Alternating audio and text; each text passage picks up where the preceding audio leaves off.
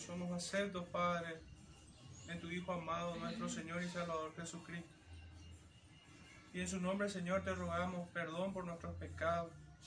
Te rogamos, Señor, ser limpio de toda maldad. Ser renovado, Señor, en el espíritu de nuestro entendimiento. Te rogamos, Padre, esta misericordia, esta gracia tuya en nuestras vidas, todos los días, Señor, pero en especial en este tiempo. Queremos rendirte, Señor, adoración con un corazón sincero y con una mente cautiva, Señor, a tu palabra. Ayúdanos, Padre, en esto, porque aún esto no podemos hacer separados de ti. En el nombre de nuestro Salvador Jesucristo te rogamos esto. Amén. Amén. Hermanos, hagamos lectura del Salmo 54. Para lo cual en esta mañana les pido que se pongan de pie y honrar su palabra también.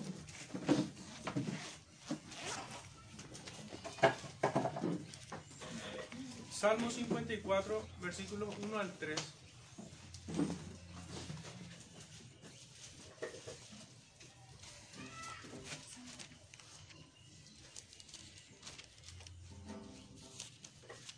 Dice así. Oh Dios, sálvame por tu nombre y con tu poder defiéndeme. Oh Dios, oye mi oración, escucha las razones de mi boca, porque extraños se han levantado contra mí y hombres violentos buscan mi vida. No han puesto a Dios delante de sí. Hermanos, cantemos al Señor el himno número 12.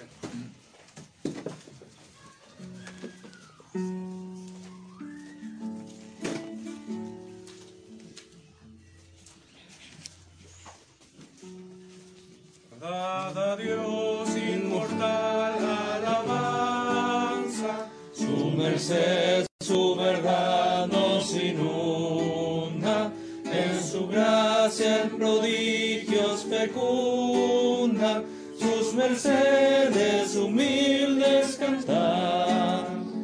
Al Señor de señores la gloria, Rey de reyes, poder sin segundo, morirán los señores del mundo, no acaba jamás. Vio a los pueblos en vicios sumidos y sintió compasión en su seno. De prodigios de gracia está lleno, sus mercedes humildes cantar.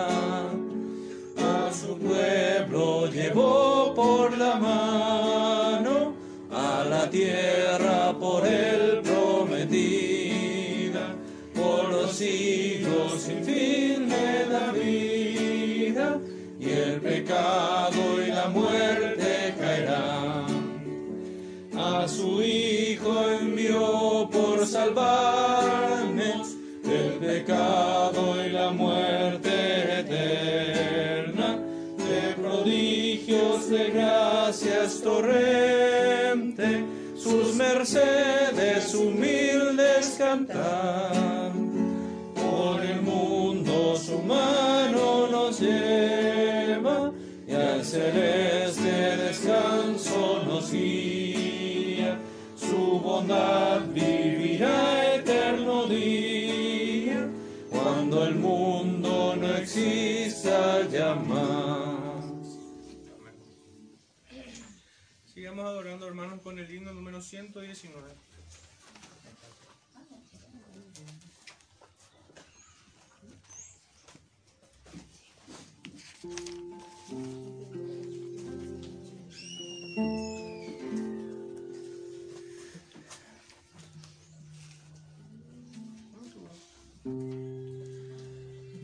Quitada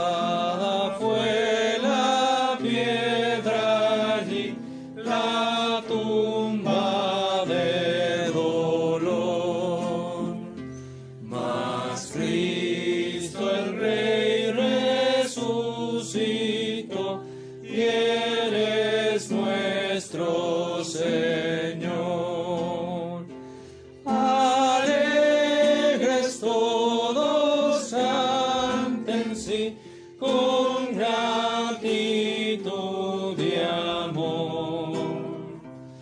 Jesús.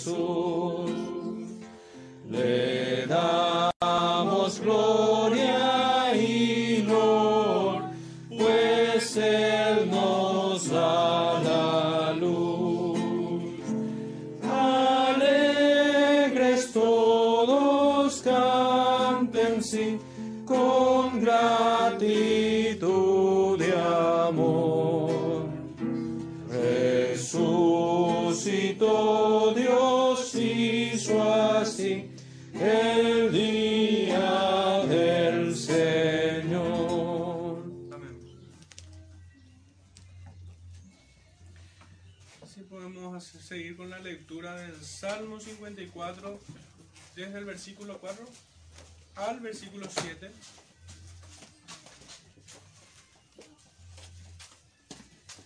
Salmo 54, versículos 4 al 7 dice así, He aquí Dios es el que me ayuda. El Señor está con los que, con los que sostienen mi vida. Él devolverá el mal a mis enemigos. Córtalos por tu verdad. Voluntariamente sacrificaré a ti Alabaré tu nombre, oh Jehová, porque es bueno. Porque Él me ha librado de toda angustia y mis ojos han visto la ruina de mis enemigos. Sigamos cantando, hermano, del himno número 125.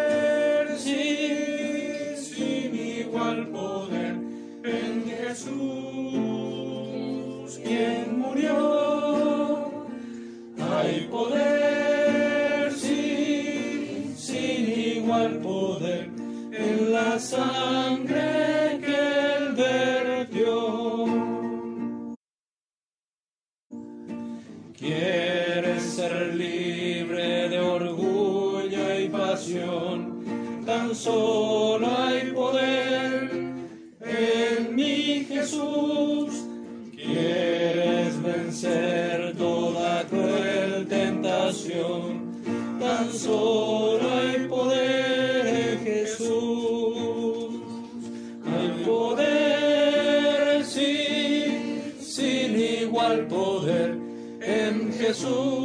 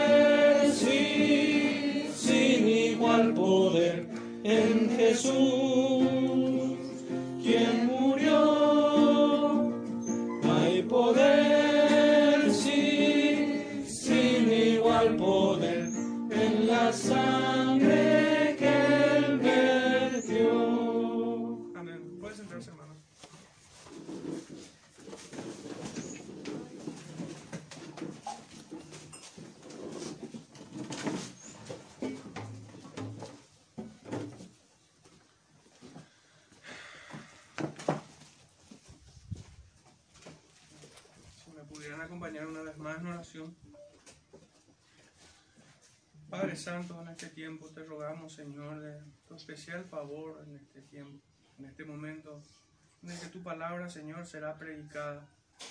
Te ruego que en todo seas glorificado por medio de, de este sermón. Te ruego, Señor, que ates mi lengua a la verdad de tu evangelio. Y también nos ayudes a todos, Señor, a comprender los misterios de tu reino a través de tu palabra. Ayúdanos a conocernos más, a conocerte más, Señor, por medio de tu revelación escrita. Gracias te damos, Señor, por esta gracia que tenemos de poseer, ser depositarios, Señor, y evaluarte de tu verdad, de tu evangelio. Te rogamos que ella también sea prosperada más allá de este lugar, Señor, en donde proclamamos. Que sea extensiva, Señor, a otros lugares, a otros hermanos. Y que sea, Señor, el llamado a cada uno de tus hijos, escogidos tuyos, Señor, por amor de tu nombre. Te rogamos esto en el nombre de tu Hijo amado, nuestro Señor y Salvador, una vez más. Amén. Hermanos, hoy vamos a estar avanzando de vuelta en, en el profeta Joel. Va- Vamos a dar inicio ya al capítulo 13, es el último capítulo de, de este profeta. Y vamos a estar leyendo desde el versículo 1 al versículo 8. Para lo cual les voy a pedir una vez más que se pongan de pie y así reverenciar su palabra.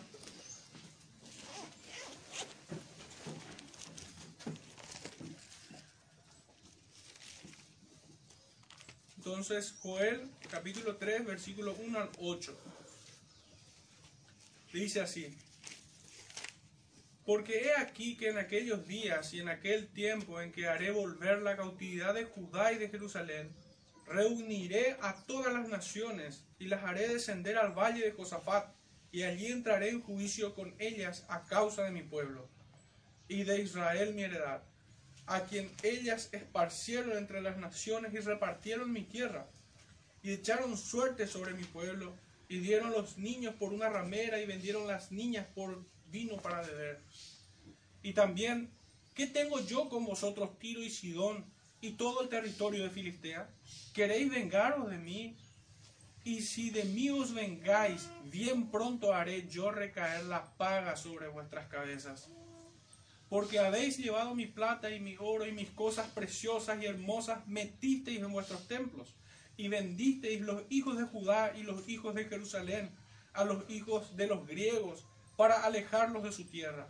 He aquí yo los levantaré del lugar donde los vendisteis, y volveré vuestra paga sobre vuestra cabeza, y venderé vuestros hijos y vuestras hijas a los hijos de Judá, y ellos los venderán a los sabeos, nación lejana, porque Jehová ha hablado. Hermanos, pueden sentarse. Señor bendiga su palabra en medio nuestro. Un texto duro por la forma en cómo cierra. Es notable que el Evangelio esté presente siempre en toda la escritura, en el, en el pequeño trozo de la Sagrada Escritura que hemos leído, encontramos justamente una bendición y también un castigo. Es lo mismo que vemos en, en Juan C23 cuando leemos que la paga del pecado es muerte, más la dádiva de Dios es vida eterna. O aquella sabiduría que encontramos en los proverbios cuando leemos que aquel que esconde su pecado no prosperará, más el que lo confiesa alcanzará misericordia. El espíritu del Evangelio inunda todas las escrituras, desde el versículo 1 de Génesis hasta el último al cerrar Apocalipsis, hermano. Es lo que encontramos acá. Sin embargo, queda un poco el sabor porque es presentado de una manera invertida, vamos a decirlo. Siempre es primeramente la amonestación y después la esperanza. Es la exhortación y después la promesa de, perdón de pecados. Pero sin embargo, en esta pequeña porción leímos primero la bendición de Dios que cae sobre el pueblo de, de Dios. Dios. Dios bendice al pueblo y eh, y, lo segundo que encontramos al cerrar este, esta, esta, extensión de la escritura, en el versículo 8, es que el Señor va a castigar aquellos que hicieron mal en contra de su pueblo. Y no es una pequeña porción la que, la que habla de este asunto, del juicio que Él va a hacer sobre todos los hombres, sobre todas las naciones. Pudiéramos preguntarnos ya de entrada si si es realmente así, de que todas las naciones están en contra de Dios y todas las naciones de alguna u otra manera quieren cobrar venganza en el pueblo escogido de Dios. Ciertamente es así. El Señor nos dice en su Evangelio que el mundo nos aborrece por causa de su nombre y que nosotros no podemos ser, no podemos correr mejor suerte que la que Él tuvo. El siervo no es más que su Señor. El discípulo no es más que su maestro. Y si nosotros ciertamente poseemos al Espíritu de Cristo, vamos a padecer. Esta es una promesa de parte del Señor, pero también es una amenaza jurada de parte del mundo. El Señor nos dice esto cuando leemos en las Escrituras que el que quiera vivir piadosamente, el que quiera vivir como cristiano, el que quiera vivir obedeciendo la palabra del Señor, ¿Qué dice la escritura? Padecerá. El que quiera vivir piadosamente, padecerá. Por un lado podemos ver dolor, claro que vamos a sentir dolor cuando padecemos, pero por otro lado, hermanos, tenemos que sentirnos por dignos de padecer por la causa de Cristo. En un sentido metafórico y también literal, portar las cicatrices que Cristo llevó encima es algo digno, es algo hermoso, es algo bueno que nosotros podamos padecer con, juntamente con el Señor. Nos hace parte de Él, somos miembros de su cuerpo, miembros de la familia celestial. Y este mundo está bajo el maligno y las obras de Él quieren hacer. Es lo que justamente el Señor les dice en el Evangelio de Juan capítulo 8.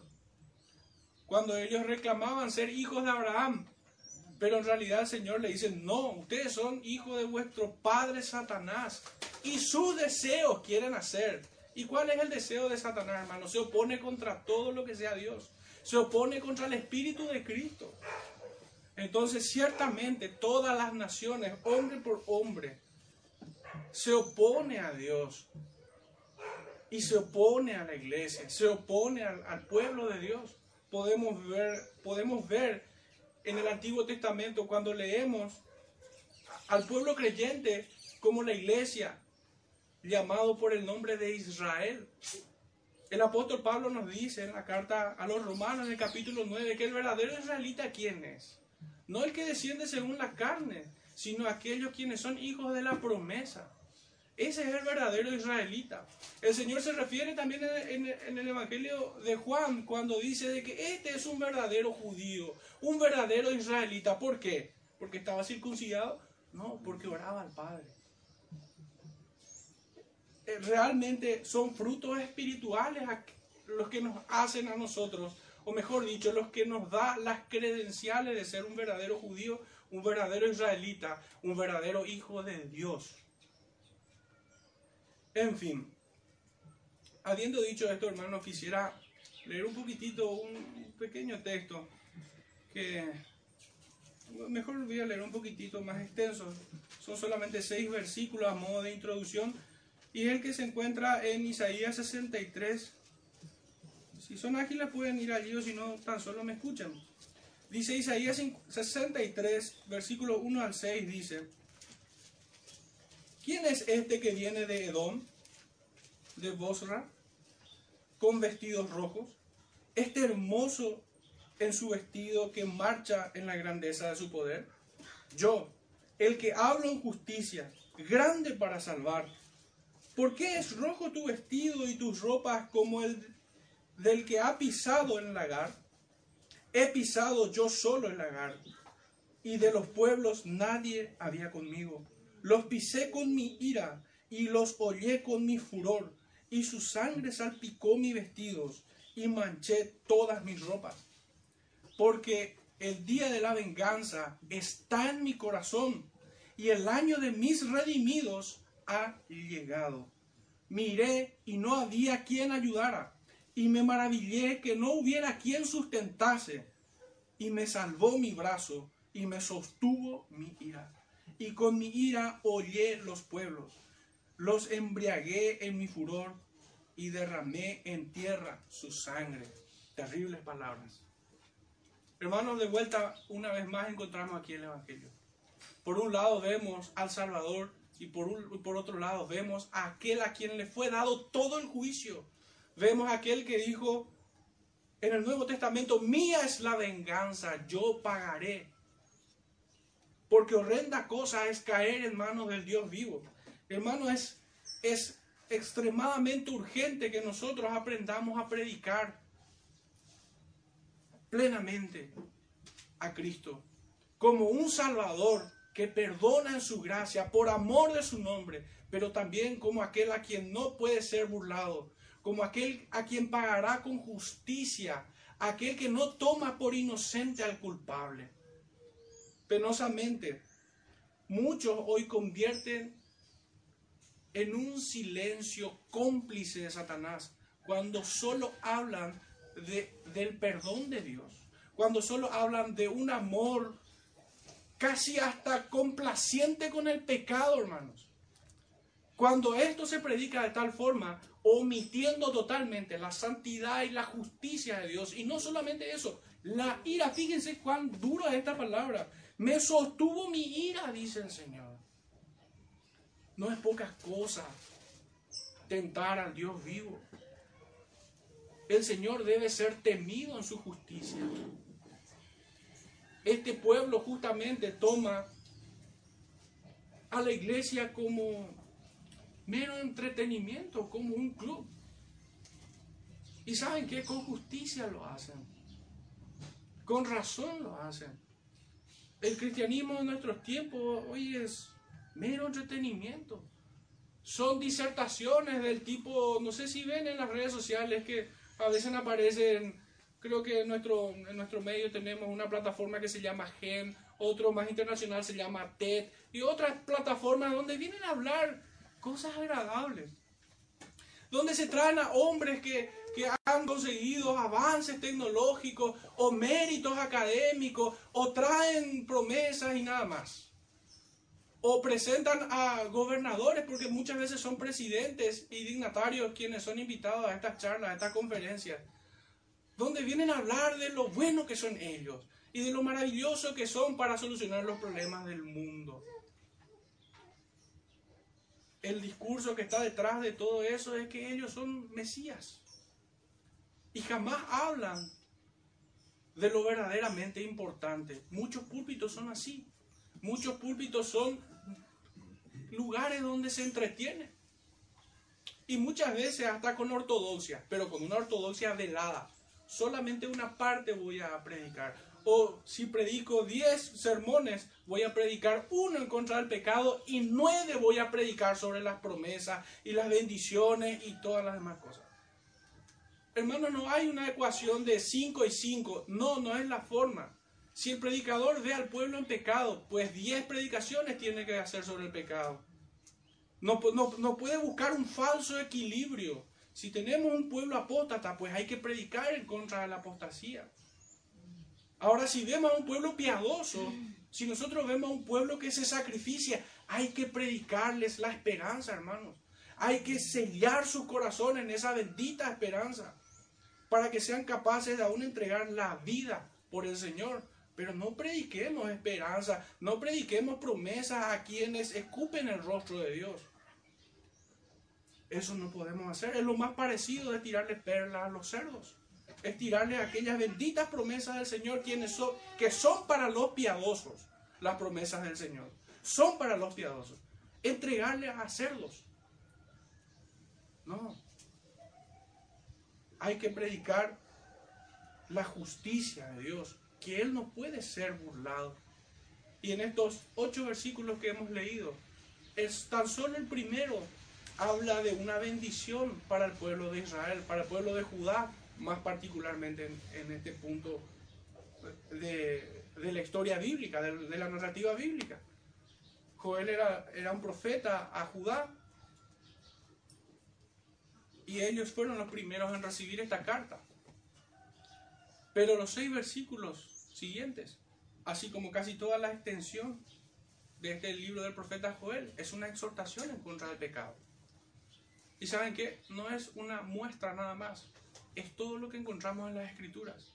Nosotros hemos terminado el libro de, Abdías y de todos los versículos, misma proporción, extensamente, profusamente, el Señor trata con su pueblo su pecado.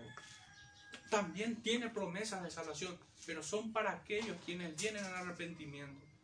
Como leíamos los versículos anteriores en el capítulo 2, para aquellos que se acercan con un corazón sincero, rasgando su corazón por el pecado que, que han cometido en contra de Dios y clamando misericordia, perdona nuestros pecados.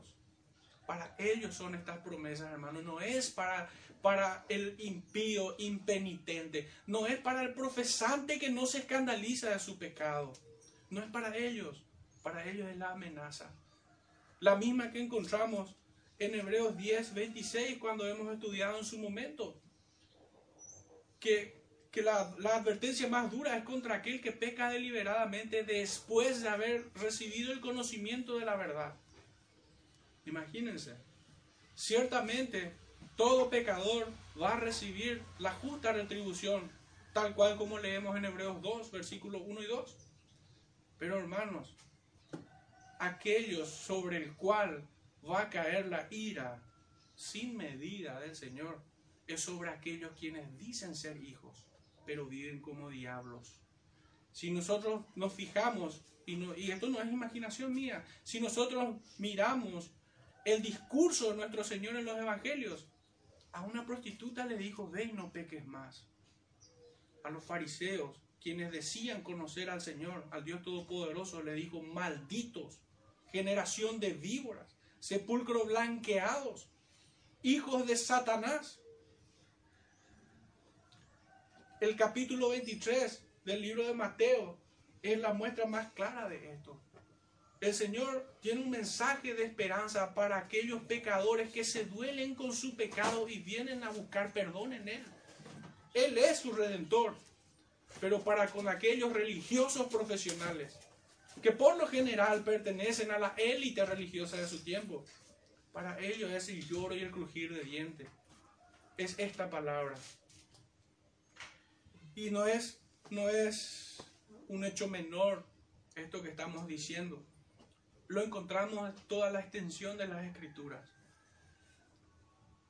Pero en fin, volviendo a nuestro tema, lo he dividido en cinco puntos y el primero de ellos es de todo lo que podemos encontrar aquí.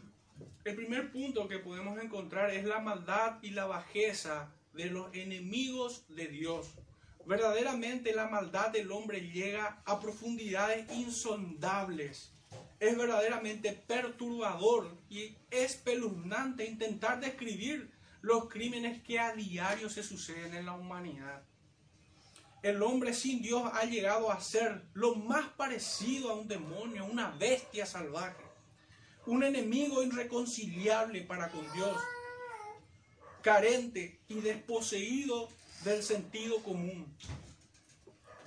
En el texto que, que hemos leído encontramos una muestra de que el veneno que tiene el hombre en su corazón es más ardiente que el veneno que pueda tener la serpiente más odiosa y traicionera que podamos conocer.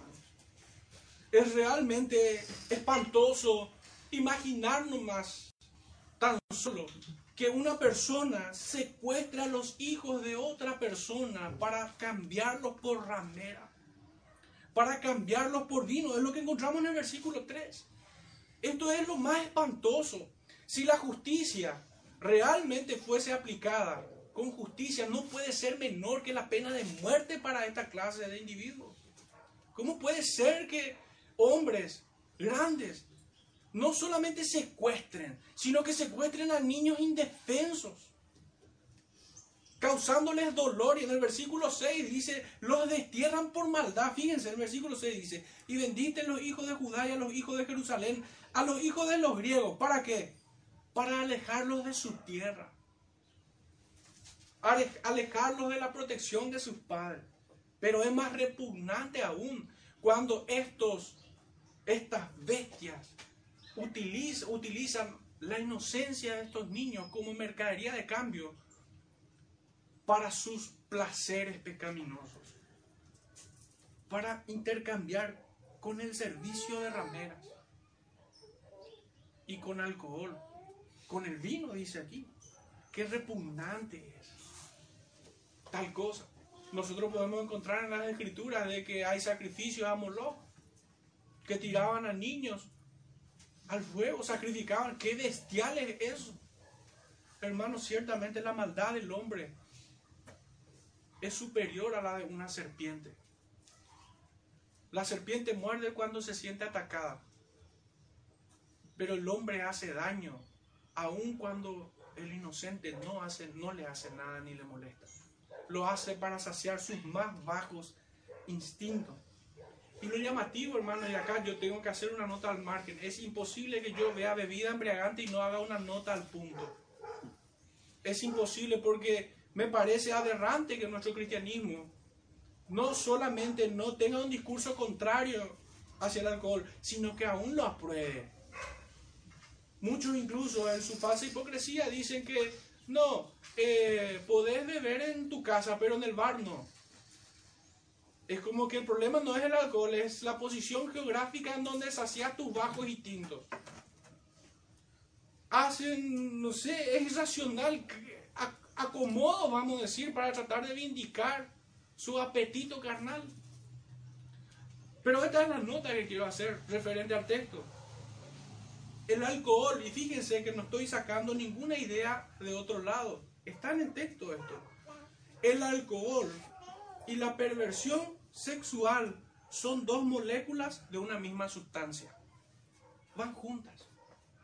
Van juntas. Y quienes han vivido, y probablemente todos, porque el alcohol es objeto de culto en nuestro país, el domingo puede faltar cualquier cosa, o el fin de semana puede faltar cualquier cosa, menos eso. En casi la totalidad de las familias del Paraguay. Pero van juntas, hermanos. El alcohol y la perversión sexual. Puedo decir sin ruborizarme que un alcohólico es un pervertido sexual. Es un indecente. Que no tiene problemas en mostrar su vergüenza. Hay otros quienes son más profesionales y que tal vez se ocultan y se guardan más. Pero eso no quiere decir que no sean pervertidos. en el libro de los proverbios nosotros encontramos que el alcohol que hace extravía los sentidos, hace ver cosas que no son, pervierten, dice el, Evangelio, el proverbio exactamente. Corrompe, nos hacen ver visiones, alborota a las personas. De ninguna manera uno pudiera decir que, el alcohol y la perversión sexual no sean dos moléculas de una misma sustancia, dos caras de una misma moneda. Esto es así. Pero estos que ultrajaron al pueblo de Dios, volviendo a nuestro estudio, tuvieron a bien el secuestrar a hijos e hijas de Judá para intercambiarlos como mercaderías. Para colmo es con el propósito de saciar sus instintos más repulsivos. Mercaron a niños y niñas por rameras y vino para beber. Y para nada me extraña que, que ambos pecados sean denunciados juntamente. La perversión humana se distingue en su práctica con estas conductas. De ser un bebedor y también ser un pervertido. Es espantoso imaginar el rostro de, aquellos niños en las manos de estos inicuos, sumado al dolor que podemos imaginar que hubo en los padres de estas criaturas. No son más que animales estos. A estos criminales no les asalta ningún remordimiento cuando pecan de tal manera. Sin muchos tal vez en un ejercicio de un moralismo pudieran escandalizarse, pero hay otros que no, hermanos. Hay otros que sacrifican niños aún hoy. Preguntémonos tan solo si, si esto ha cambiado o si aún muchos perversos siguen secuestrando niños por saciar sus más bajos instintos? Yo creo que sí. Creo incluso que ha empeorado.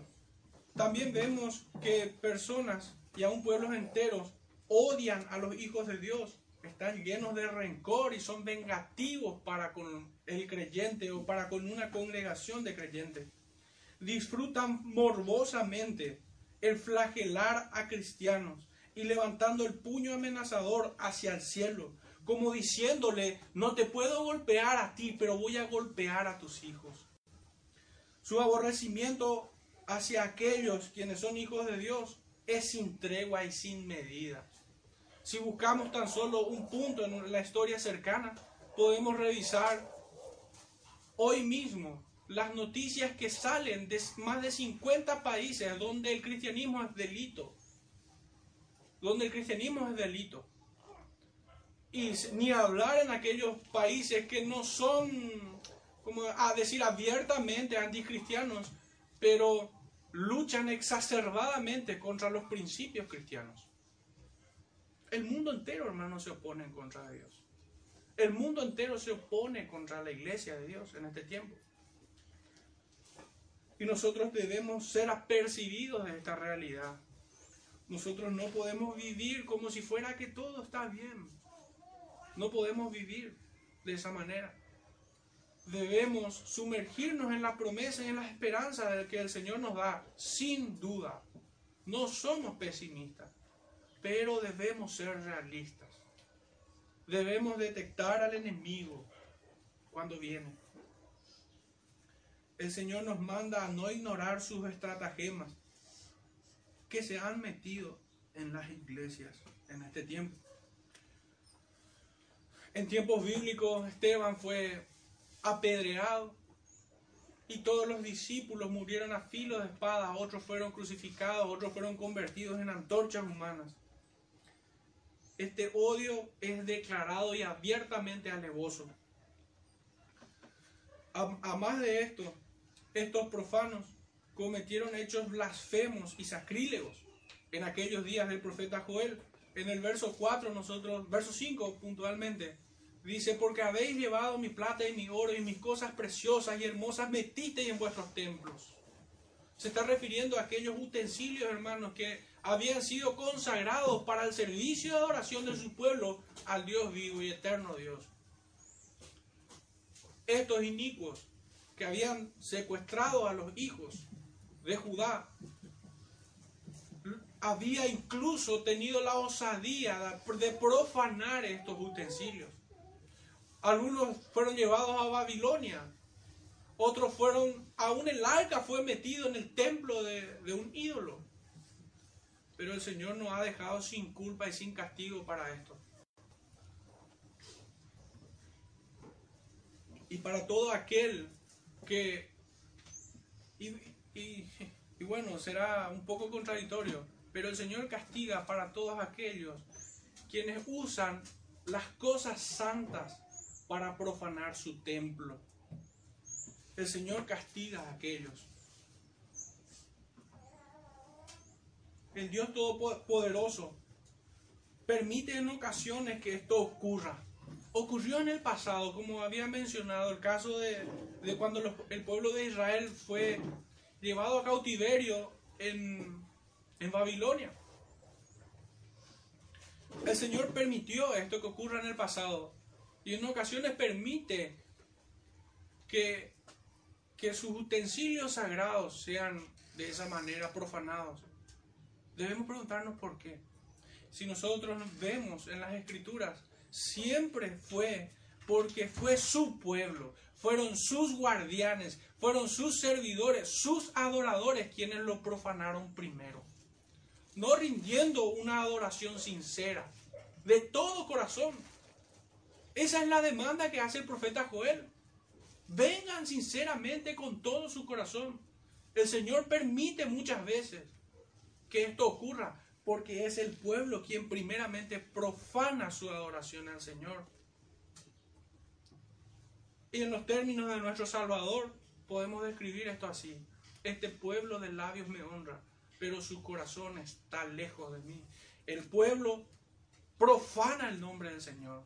Comete sacrilegio cuando no adora con su corazón y tan solo lo hace de labios. Su adoración no son más que lisonjas ofensivas a aquel que pesa los corazones. Entonces el Señor permite esto, permitió que esto ocurra, no porque el pueblo invasor es más fuerte que Él, no, no. Dios permite esto para afrentar a su pueblo, para que se despierten de su pecado y vuelvan a rendirse a Dios, pero de todo corazón. Y el Señor va a restaurar de vuelta su tabernáculo.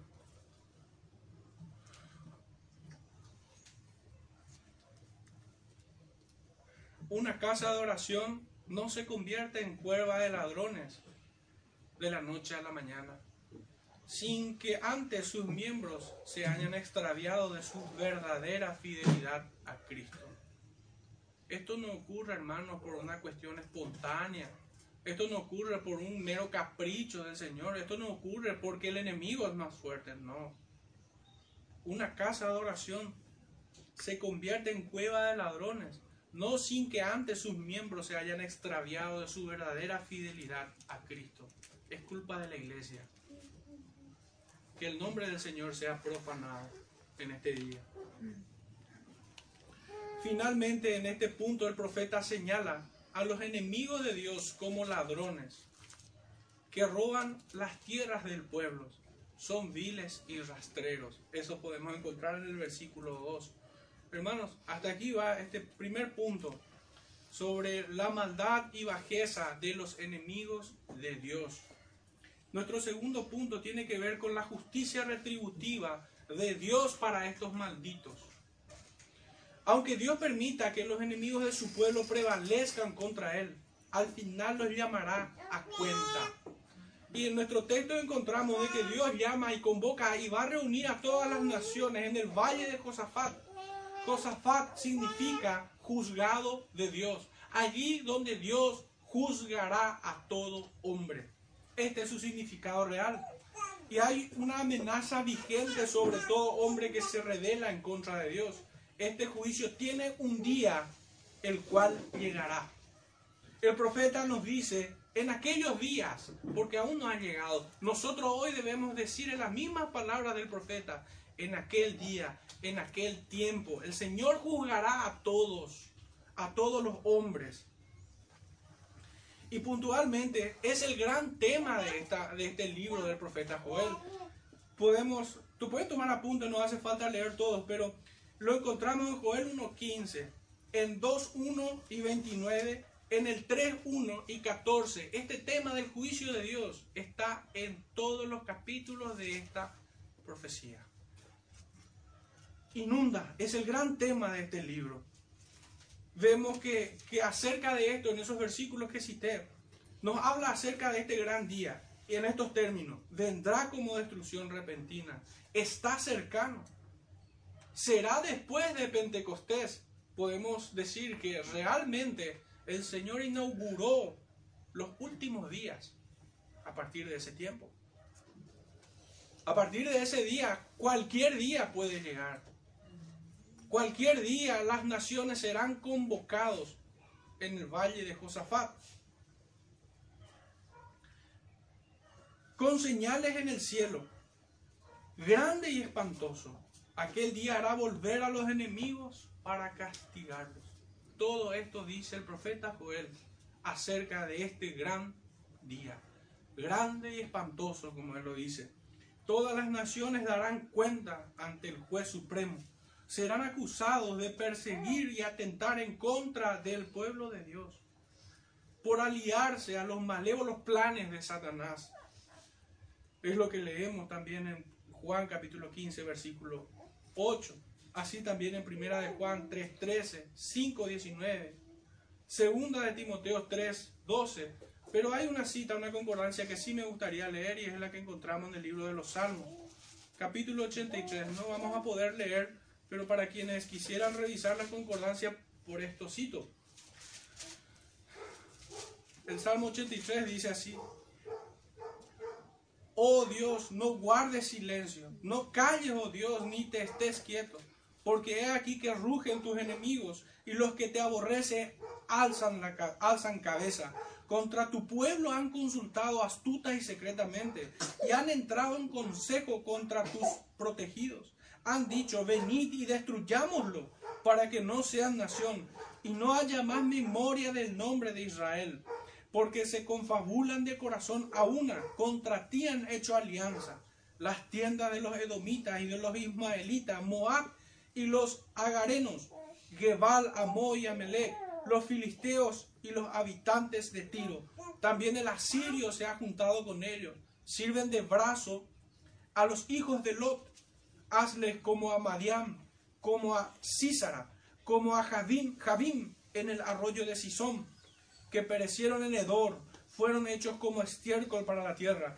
Pon a, sus capitanes como a Oreb y a Seth, como a Seba y a Salmuna, a todos sus príncipes, que han dicho heredemos para nosotros las moradas de Dios. Dios mío, ponlos como torbellinos, como hojarasca delante del viento, como fuego que quema el monte, como llama que abraza el bosque. Persíguelos así con tu tempestad y atérralos con tu torbellino. Llena sus rostros de vergüenza y busquen tu nombre. Oh Jehová, sean afrentados y turbados para siempre. Sean deshonrados y perezcan y conozcan que tu nombre es Jehová, tú solo altísimo sobre toda la tierra. Tremendo. pudiéramos preguntarnos genuinamente, hermanos, pero esto ha de ser predicado a otros. ¿Por qué a la iglesia? Hermanos, esto tiene un propósito santificador. Este es como el hisopo que quita nuestra maldad. Mirar la justicia de Dios que cayó sobre Cristo y no sobre nosotros. Nosotros somos, éramos antes hijos de ira. Éramos enemigos, hermanos. Ver estos juicios del Señor debe aumentar y ensanchar nuestra gratitud en nuestros corazones. Porque nosotros no somos mejores que aquellos. Entonces tiene un propósito santo, aún entre nosotros, hablar de estas cosas. Verdaderamente eh, eh, eh, me ejercito en el temor al Señor. Dios es bueno, yo no. Él es santo, yo no. Soy declarado santo y por medio de Cristo soy santificado. Pero si tan solo estoy yo, no soy santo. Entonces, tiene un propósito santificador el que nosotros también nos estemos exhortando con estas palabras. De alejarnos lo más posible de estas prácticas. Porque de esa manera nos estamos alejando de la ira de Dios también.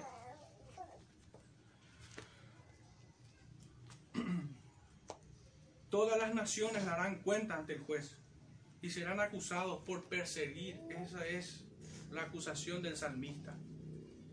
Han confabulado contra tu pueblo para desterrar tu nombre. Eso es lo que leemos. Pero el nombre Josafat, hermanos, tiene aún más significado y que lo usa el profeta Joel tiene un propósito también. Es mucho lo que podemos encontrar acerca de este nombre. Pero para hacer un, breve resumen, porque no tenemos tiempo en este momento, eh, podemos decir que Josafat, para hacer una pequeña síntesis, fue un rey. Fue un rey de Israel. Fue un hombre que hizo lo recto delante de Dios y nos ayuda a entender un poco a este profeta en sus palabras. Había hecho lo recto delante de, Dios. Es notable que este rey padeció el asedio de los moabitas, de los amonitas y de los del monte Seir, los filisteos. Vinieron en contra de Josafat y de Judá a guerra para destruirlos. Pero Josafat se humilló y rogó a Dios que Él peleara por ellos. Entonces Dios habló por medio de sus profetas y peleó por ellos, destruyendo a todos sus enemigos en Beraca y trajo bendición sobre su pueblo. Y lo llamativo, hermanos, es que entre las bendiciones que el pueblo de Judá recibió, consistía en los despojos del ejército que fue destruido por el Señor. Y el Señor trajo paz sobre este pueblo porque su nombre era proclamado en medio de ellos. Porque Dios habitaba en medio de su pueblo. Esto es lo que trajo paz al pueblo de Israel. Pueden revisar Segunda de Crónicas desde el capítulo 20 en adelante. No tenemos tiempo de, de ahondar en detalles, pero pueden revisarlo allí. Tomen nota y revisen. Es la verdad que hermoso poder conocer la historia de este rey que hizo lo recto. Tiene también sus, sus notas amargas, porque si bien cada vez que en el libro, al menos de, los libros históricos del Antiguo Testamento, cuando habla de un rey, siempre dice, e hizo lo recto delante de Jehová o no hizo lo recto. Siempre el Señor hizo, o hizo lo malo, dice la narrativa bíblica. Y esto tenía que ver con restaurar el servicio de adoración en el templo, en el tabernáculo. Y esto también iba seguido de que los reyes que hicieron lo recto delante de Dios derribaban los lugares altos, los lugares de adoración a Baal. Y el servicio de adoración era restaurado una vez más en medio de ellos. Pero lo notable aquí es que Josafat había hecho eso mismo. restauró el servicio de adoración al Señor, derribó los lugares altos, pero la nota amarga es que el pueblo no le acompañó. El pueblo siguió adorando a los Baales. Qué persistente y obstinado es el hombre en su pecado. Que no solamente peca en contra suya, sino que peca en contra de sus benefactores, peca en contra de Dios, que le bendice. Es notable. Pero el Señor, ¿qué nos quiere decir en torno a, a la persona de este rey, Josafat? Hay una historia muy singular también alrededor de él. Y es la historia de Acab. Este rey que decía que Micaías siempre predicaba cosas, no predicaba cosas agradables para él. Él quería escuchar a los otros profetas que siempre predicaban cosas agradables. Y resistía a un predicador, a un profeta. No quería escucharlo. Al punto que Josafat le dijo, después de haberle eh, acá presentado a todos los profetas, porque tenían que ir a la guerra, y Acab le invitó a Josafat, ¿querés ir conmigo? ¿Querés subir conmigo a la batalla? Y él le dijo que sí, pero preguntemos, consultemos al Señor. Llamaron a esos profetas que siempre le predicaban cosas buenas al rey. Y sí, sube, te vas a ir en victoria, el Señor te bendice. Y Josafat le volvió a preguntar, ¿queda alguno que aún no te ha dicho algo? Estoy resumiendo un poco, no, estoy diciendo literalmente lo que está escrito. Y no, le trajo a Micaías. Y Micaías le dijo lo que iba a ocurrir, que él iba a morir. Y entonces acá se plaguea una vez más y le dice, viste, siempre te he dicho que este nunca me predica cosas buenas. Nunca me augura algo positivo.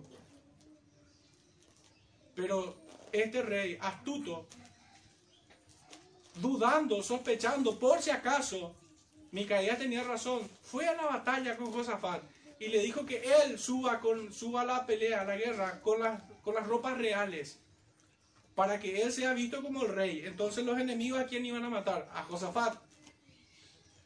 Y Acab se vistió como un soldado más y fue a la batalla. Hasta que una flecha fue tirada a la aventura y atravesó en el medio, en una rendija de su, de su ropa, de sus pectorales donde tenía protección. Allí cayó la flecha. Y el Señor, ese lugar es llamado como el Valle de la Decisión. El Señor ahí se cobró justicia. ¿Qué podemos sacar de toda esta historia? Hermanos, Dios no puede ser burlado. Dios escudriña aún entre esas rendijas que nosotros escondemos muchas veces. Él sabe lo que hay en nuestros corazones. Y el Señor va a juzgar así como esa flecha atravesó el corazón de acá. Así va a juzgar nuestros corazones. Hermanos, la luz prevalece sobre las tinieblas. La luz es intransigente con las tinieblas. Ahí donde la luz entra, las tinieblas se disipan. Y el Señor nos va a juzgar como la luz del mediodía. ¿Quién va a escapar? ¿Puede ser burlado el Señor? No puede ser burlado. Menos aún aquellos quienes son enemigos irreconciliables de Él. Hay una nota en el texto, una referencia muy puntual acerca de Tiro, Sidón y Filistea. Acá la concordancia es interminable acerca, referencia acerca de estos pueblos, quienes fueron enemigos en contra de Dios, en contra de su pueblo. Y tal vez una referencia haga mención al, del, el que encontramos en Lucas, cuando el Señor exhorta a Capernaum, diciéndole de que si bien Él se eleva hasta los cielos, hasta el Seol serás derribado. ¿Por qué un juicio tan duro en contra de Capernaum? El Señor dice, porque si en Tiro y en Sidón se hubieran hecho estos milagros, hace tiempo que se hubieran arrepentido. Lo mismo dice de Sodoma y Gomorra. Hermanos, ¿qué es más terrible? ¿Ser enemigo del pueblo de Dios? ¿O no recibir su evangelio? ¿O venir 20 años a la iglesia y resistir su evangelio? No ser transformado por él no vivir una verdadera religión, no servir con un corazón sincero al Dios vivo. Aquellos quienes se exponen más son los que se llenan la boca de Dios, Dios, Dios, Dios. Hermanos, con temor debemos servir al Señor. Creo que esto hoy a nosotros nos exhorta en mucho sentido. El apóstol Pablo nos dice en su segunda carta a los Corintios, capítulo 13, verso 5, que nos examinemos. Examinémonos. Y después de hacer esto, hermano, el, el mismo apóstol nos, nos confirma diciendo de que nosotros, pero yo sé que ustedes son hijos. Yo sé que ustedes son de la fe. Pero el que es de la fe se debe examinar. Debe escudriñar lo que hay en su corazón. Peligroso es confiar en el corazón. Aún el creyente se equivoca en hacer esto. Este juicio en contra de las naciones es a causa de su pueblo y al mismo tiempo es en favor de él, su heredad. Primera de Pedro 2.9 nos dice, mas vosotros sois real sacerdocio, nación santa, pueblo adquirido por Dios. Le dice a la iglesia, hermanos, ustedes son mi nación, ustedes son mi pueblo, yo los adquirí por precio, son mi propiedad, son mi pertenencias. Como dice un teólogo que ha partido no hace mucho, la iglesia es un regalo del Padre al Hijo. Nosotros le pertenecemos a Cristo. No es poca cosa querer lastimar o incordiar a la iglesia, al pueblo de Dios. Dios se cobrará. El profeta Joel esto dice, por causa de mi iglesia, por causa de Jerusalén, por causa de Judá, las naciones han de pagar. Estos que repartieron por toda la tierra, que los esparcieron, estos van a pagar. Es en contra de sus enemigos. Estos son los quienes a quienes el Señor pagará implacablemente. Son rebeldes, impenitentes y maldicientes. La condenación eterna será en el infierno a la final trompeta. Allí el Señor hará en su justa medida a todos. Y la pregunta es, ¿quién escapará? ¿Quién podrá soportarlo? Recibirán la justa retribución. Ciertamente ningún rey o imperio o nación que haya endurecido su corazón en contra de Dios y en contra de su iglesia prosperó por mucho tiempo. Así como Faraón mismo fue destruido y juntamente su gloria y su fama, así serán puestos en vergüenza aquellos quienes hoy persiguen al pueblo de Dios. Ciertamente habrá un día para ellos, un día de lloro y crujir de dientes, un día de retribución marcado para todas las naciones, donde responderán cada uno por su pecado. Hasta aquí, hermanos, el segundo punto. Pasamos al tercero tiene que ver con los padecimientos del pueblo de Dios. También esto podemos ver aquí. Hemos visto hasta aquí la maldad de, los enemigos de Dios. Hemos visto la justicia retributiva que Dios hace caer en este tiempo como juicios temporales, pero también hay un juicio donde verdaderamente serán pagados en su justa medida. Pero también en este texto podemos encontrar al padecimiento del pueblo de Dios. No es extraño esto aquellos quienes predican a la iglesia paz, paz cuando no hay paz, se equivocan. Aquellos que predican que todo te va a ir bien, que vos sos cabeza y no cola, que vos sos león y no ratón, que son campeón. No, se equivocan. Se equivocan. La iglesia está llamada a padecer y en medio de sus tribulaciones confiar eternamente en el Señor. Podemos citar todo lo señalado anteriormente, los pecados positivos de los enemigos de Dios, como los sufrimientos del pueblo en forma negativa. Todo de lo que se le acusa positivamente a los enemigos es el sufrimiento de la iglesia. La iglesia es ultrajada. La iglesia es violentada. La iglesia muchas veces es secuestrada, pero más peligrosamente infiltrada. Allí es donde es más peligroso el ataque del enemigo. Históricamente esto vemos incluso en las escrituras, desde la sangre de Abel hasta la sangre de Zacarías. Podemos también decir, desde la sangre de Juan el Bautista, de nuestro Salvador Jesucristo y de todos sus apóstoles.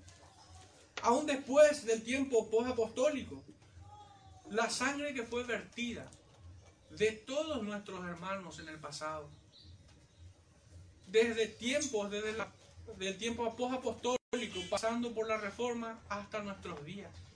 Escuchábamos hace poco en una conferencia de un predicador que decía, no tiene motivo para estar felices. Uno de sus misioneros había sido matado y su esposa se le había cortado un brazo. Y hoy en muchos púlpitos se está predicando estupideces. Se está hablando como si fuera que todo es victoria, como si fuera que no hay sufrimiento de algunos hermanos. Lamentable. El pueblo de Dios padece de la ignominia por parte de un mundo impío. Esto es una verdad irrefutable. A modo de resumen podemos citar de que este pueblo fue llevado cautivo, fue desterrado, echado a las naciones, sufrieron despojo, fueron ultrajados, sus hijos fueron secuestrados, humillados sin medida, padecieron vergüenza sin par, fueron saqueados, pero por sobre todo el mayor dolor que padecieron para aquellos piadosos, porque el Señor siempre tiene un remanente de su pueblo, es haber soportado el sacrilegio y la blasfemia de estos impíos hacia su Dios a quien aman. Aquellos utensilios, el templo fue profanado. Aquellos utensilios consagrados a la adoración del Señor fueron llevados al templo de los ídolos. Hermanos, ¿qué ustedes pensarían que que nuestros hijos fuesen llevados a un culto satánico. O que, y es lo que a mí más me ofende, que a veces en altares de satanistas veo una Biblia abierta. ¿Qué hace eso ahí? Están profanando. Y verdaderamente este es, esto es un dolor que no, no puede ser consolado. Aquellos quienes aman verdaderamente a Dios sufren con esto. Sufren con estas con estos sacrilegios que deben soportar. El pueblo padece y sufre cuando un predicador utiliza la escritura como fuente de ganancia o cuando utiliza la iglesia como plataforma para convertirse en héroe. Profanan las cosas santas. La iglesia del Señor es arreado como ganado para saciar sus apetitos de fama, de codicia, de reputación, de renombre. Hoy la iglesia sigue padeciendo estos sacrilegios y esta profanación. Y entramos rápidamente, hermanos, en el cuarto punto. La redención del pueblo de Dios. Porque así como padece, el Señor promete que los va a librar que serán librados de manos de estos enemigos. En la versión Reina Valera contemporánea y la actualizada dice así, en esos días, citando el versículo 1, en esos días y llegado el momento, haré que Judá y Jerusalén vuelvan del cautiverio. Serán librados. Y en los textos que hemos leído anteriormente como concordancia, el texto de Isaías que hemos leído, habían dos, dos situaciones que se dan en un mismo evento. La redención eterna y el juicio eterno. El juicio de Dios nos lleva al estado eterno, donde verdaderamente nosotros seremos librados de nuestros enemigos, de aquellos enemigos que están en el interior de nuestros corazones, porque aún tenemos una lucha contra el pecado, y de aquellos enemigos del exterior que atentan en contra de la iglesia. Pero el día de nuestra redención es el día de la condenación de otros. El día de la redención es el día de la ira también al mismo tiempo. El Señor juzgará a aquellos eternamente y serán librados eternamente. En un sentido temporal, este pueblo que iba a recibir el asedio de los pueblos iba a ser librado. Pero eso era como una imagen de aquel verdadero juicio, de aquel juicio eterno que el Señor iba a hacer con ellos. Era como una sombra, una imagen, como una gran parábola que le mostraba al pueblo y a las naciones su destino final. En este primer versículo nos habla de la promesa de ser libertados de la esclavitud. Esto es a quienes se convierten con todo su corazón y se acercan a Dios buscando su perdón por medio de Cristo. Esta promesa tiene su pleno cumplimiento, como dice el profeta, en aquellos días, en aquel tiempo. Ciertamente el pecador es libertado de la esclavitud del pecado. Esto es lo que encontramos nosotros en su bendito evangelio. Somos libertados de la esclavitud del pecado y de la condenación eterna. Mas sin embargo, esta libertad plena será la resurrección. Así es que podemos entender la palabra del apóstol cuando dice, ¿quién me librará de este cuerpo de muerte? Matthew Henry comenta acerca del texto que Jerusalén fue librada del asedio de Sennacherib y que los judíos fueron traídos de su cautividad en Babilonia. Pero también a la gran redención obrada para nosotros en Jesucristo y la destrucción de nuestros enemigos espirituales y todos sus agentes que tendrán su cumplimiento en el juicio del gran día. Este es el comentario de este gran comentarista del pasado. Él entendía de que este pueblo sería libertado de forma material allí, pero de forma espiritual sería verdaderamente libre en el día de Jesucristo en aquel gran día. Y entrando ya a nuestro último punto de reflexión y aplicación, hermano, haciendo un pequeño recuento. En este capítulo, en este último capítulo, resume los temas ya presentados en los dos anteriores. Por un lado nos habla de la liberación definitiva de su pueblo, con bendiciones eternas. Pero por otro lado nos habla del juicio a todo hombre, a quienes el Señor los trata como enemigos. No hay término medio. Hijos o enemigos. Hermanos, nuestro Cristo padeció indeciblemente por nuestros pecados. Fue apresado, fue azotado, vilipendiado, acusado injustamente, crucificado y notablemente, paradójicamente, como vemos aquí en este texto de Joel, se echaron suerte sobre él. Del mismo modo que se echaron suerte sobre estos pobladores de Judá aún fue robado su túnica, se humilló tomando forma de hombre y murió como un malhechor, el justo por los injustos, el santo de Israel por los pecadores. Pero él hizo también juicio en aquella cruz. Venció a sus enemigos y hoy está sentado a la diestra de Dios Padre. A él le fue dado todo juicio Hermanos, quédense con esto último que, digo. Aliéntese tu corazón en este día y en aquel día, hermano. Señor le bendiga. Oremos para cerrar este tiempo.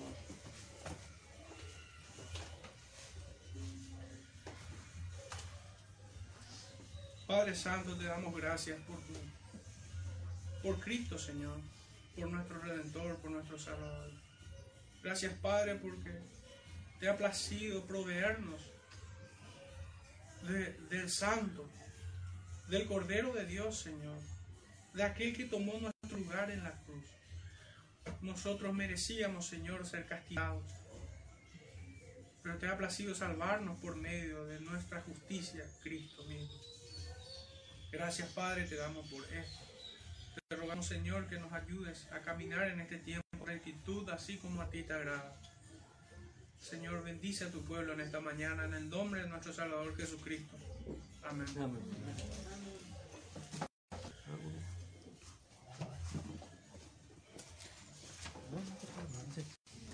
Hermanos, también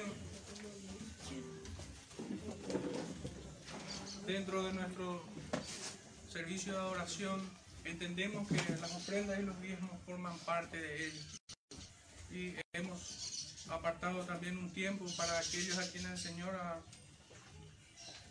proveído también de no solo lo material, sino también de, un corazón dadivoso que, que lo hagan en adoración al Señor. Señor bendiga también esto.